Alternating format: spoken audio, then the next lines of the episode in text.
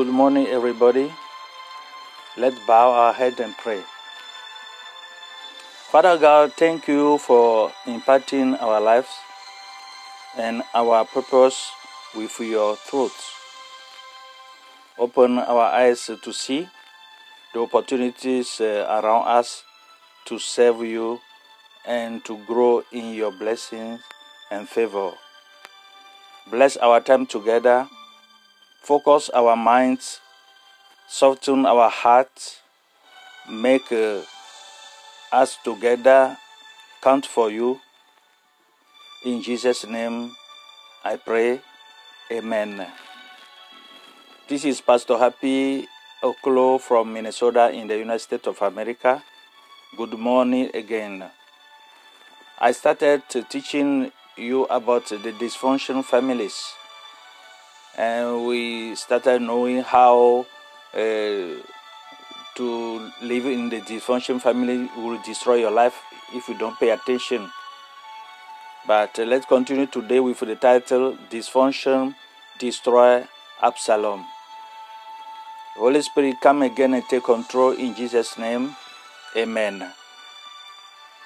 Now, start telling uh, the people, Absalom started telling the people that the king will not hear their needs or complaints, which was really a direct reflection of Absalom's assessment of his family life.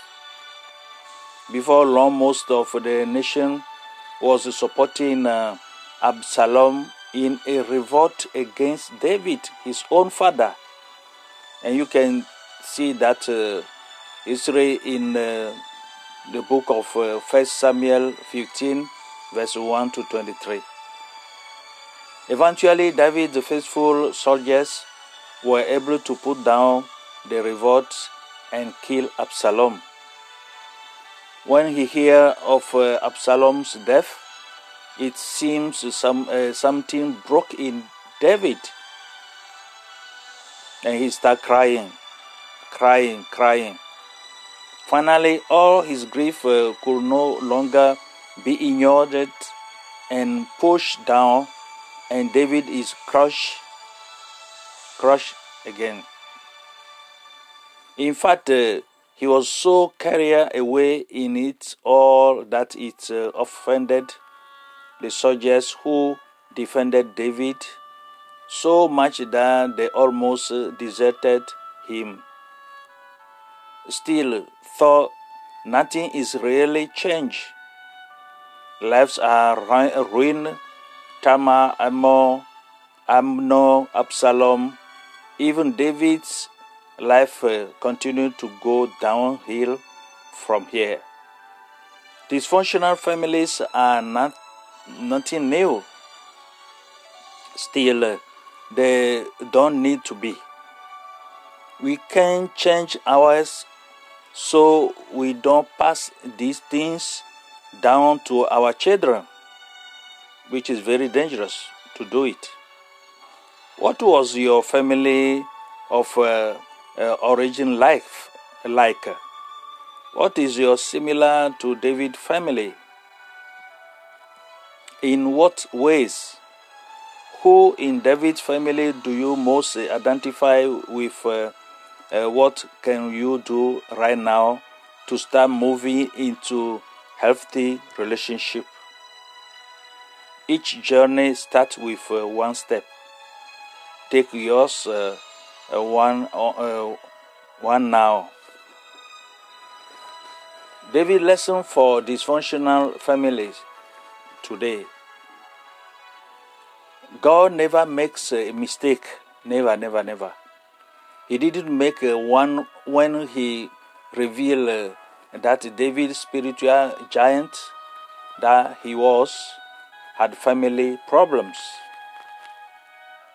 The story of David's family shows that uh, God has a far greater understanding of and concern for uh, our most immediate family relationship uh, than we realize. Like David, We may be growing spiritually and close to God, yet still struggle in our interpersonal relationships. The solution isn't to confess, submit, uh, or rededicate. It is to understand and work through the negative uh, effect our past have had on us. While having close intimacy with God, David didn't seem able to have uh, the same uh, intimacy with uh, other people. As a result, his family became a very dysfunctional. Before long, the family broke up and even the nation. Dysfunction can be far lasting consequences. From the family of David, there are some characteristics of dysfunctional families that we can look at and apply to our life, our families today. Instead of uh, facing problems, dysfunctional family members cover them up and instead they manipulate situations. David tried to manipulate circumstances by passing the blame for his sin to Uriah. Uriah. And when uh, uh, that didn't work, having him murdered, parents today manipulate uh, in many ways. Please don't do that, parent. Guilt, shame, or reward are used to manipulate. Manipulate somebody is a sin. Love and acceptance is given or withdrawn as a tool to control the behavior of others. This is definitively wrong. Psychometric illness are common in dysfunctional family. It's like a mental illness. Amnon so desired sex with his stepsister that he became uh, physically ill. Some say 80% of ill, all illness today have uh, uh, their roots emotional stress and strain. Pain is avoided or denied in dysfunctional families. David took uh, the route of uh, deny in his affair with Bathsheba. He didn't face uh, the pain of the death of the baby he and Bathsheba lost. Even though a father will uh, sometimes abuse his children, a wife won't do anything because the children seem to be uh, doing fine so she says what is happening might not be that bad. Relational boundaries are broken in dysfunctional families. Amnon felt nothing wrong with having sex with his stepsister. Absalom used, uh, usurped his father's role and tried to solve the family problems. When the role of each in the family are not clearly defined and followed along traditional lines, something is wrong. When emotional and physical boundaries are not set and privacy respected, then uh, again something is wrong. Do you understand this? Emotional reaction instead of a hefty response characterize dysfunctional families. David was furious when he heard about uh, Amnon raping Tamar, but didn't do anything. Various happening in his family bothered and upset him, but he never took corrective action. Parents, don't do that, please. Try to change another's uh, uh behavior instead of uh, directly communicating with them is common in dysfunctional families. Absalom wanted to solve uh, the family's problem, but having a big get together where everyone could have a good time with each other. Today, too, fathers often give uh, gifts or things to family members to help them through a hard time instead of uh, sitting down and talking heart to heart. Stopping talking to a family members member is one of the wrong ways dysfunctional families handle conflict. David cut off uh, all contact with Absalom for several years. Tamar cut herself off from the outside world. Many people uh, still do that uh, today, but don't do it. It's not a good thing to do. A scapegoat is found to blame for family problems in many dysfunctional families. Absalom was clearly the scapegoat in David's family. He acted out the pain everyone else felt. He didn't go along with the rules of keeping everything quiet and stuff within, of blaming one's self and avoiding the real issues. Due to those in the family, Absalom was the real problem. Are you the real problem in your family? I hope not. If uh, he had uh, have uh, kept quiet, all would have been fine.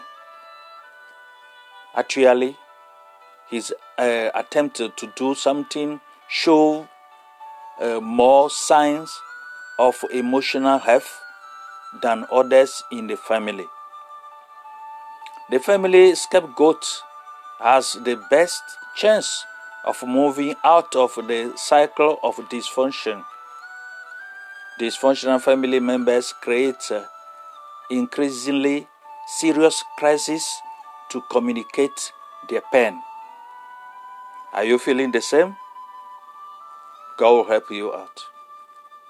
Absalom just couldn't keep his emotion locked in.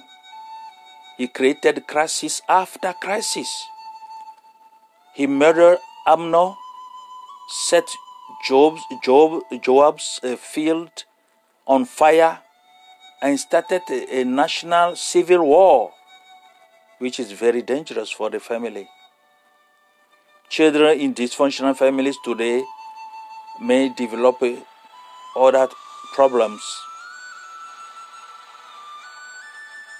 They may do other things to get attention become sexually active, use drugs or alcohol, develop an attitude, rebel in any number of ways, even attempt suicide. Dysfunctional families members hope that uh, the, passes, the, the passage of time will heal the problems after Tamar was raped, no one did anything, anything at all. Even Absalom waited two years before killing Amnon, which is dangerous. Don't do that, please. Then waited five years to see what his father David really thought of him. You must respect your parents, right? Dysfunctional families ignore hurt and emotional pain, hoping that time will heal the soul as he as it does the body. Instead of uh, fading, the hurt to deeper and continue to grow. Unfortunately, it wasn't only David's family that has these problems. Yours too, maybe. They are common today, even in the best Christian families. In fact, being a good family Christian doesn't uh, guarantee immunity from dysfunction, not at all. These things are usually passed on uh, from generation to generation. It's like uh, generation curses. You see? Trouble handling emotions, denying feelings, inability to express motions correctly, blaming others, overreacting to small things, etc. Now, what is the might be the solution about uh, these problems? There is no quite an easy solution to this. There is no simple one to three step uh, procedure to remove it. These uh, things are learned over time and must be unlearned over time as well. The first thing to do, thoughts, is to recognize and admit the dysfunction in your family of origin and see how um, and see how excuse me and see how that has carried on into your current family. Feel the hurt and pain that uh, you have been stuffing a time of uh, anger is natural but don't let it set in and fester says the Bible. Forgive and move on in life. Start changing your behavior by working on the areas God reveals to you as needing work. Wherever He shines, the light is where you start changing your behavior. Go by your mind and what uh, you know is right instead of uh, letting your emotions control and dominate. Let your mind explain re- reality to your emotions. Good, godly counsel can be most helpful in moving this process along quicker. With God's help, and a willingness to work these things through uh, no matter the price uh, there can and will be great, gradually freedom. The truth really will set you free, says the Bible in John chapter 8 verse 32. Don't fear it. God promise begins to work in your life to make you more like Jesus, he won't stop. According to Philippians chapter 1 verse 6, trust him to do the work. He does a good job. Jesus does a good job. Come to, come to him, hang on him, and follow his path. He will save your life and your family. Start thinking about this, uh, this message and while we're going to pray to end this teaching today. May God bless you.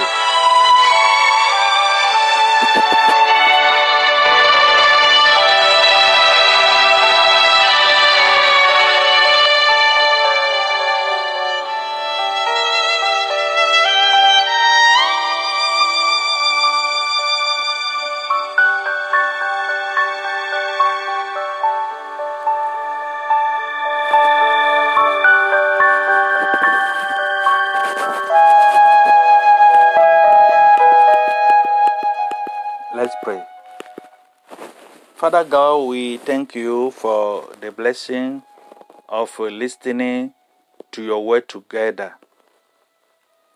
We ask that this word of life, truth, and hope will continue to impact us in the days ahead.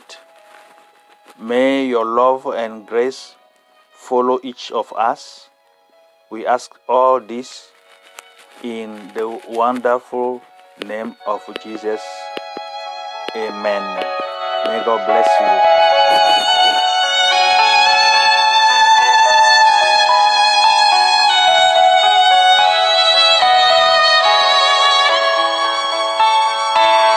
Don't forget to go to our podcast,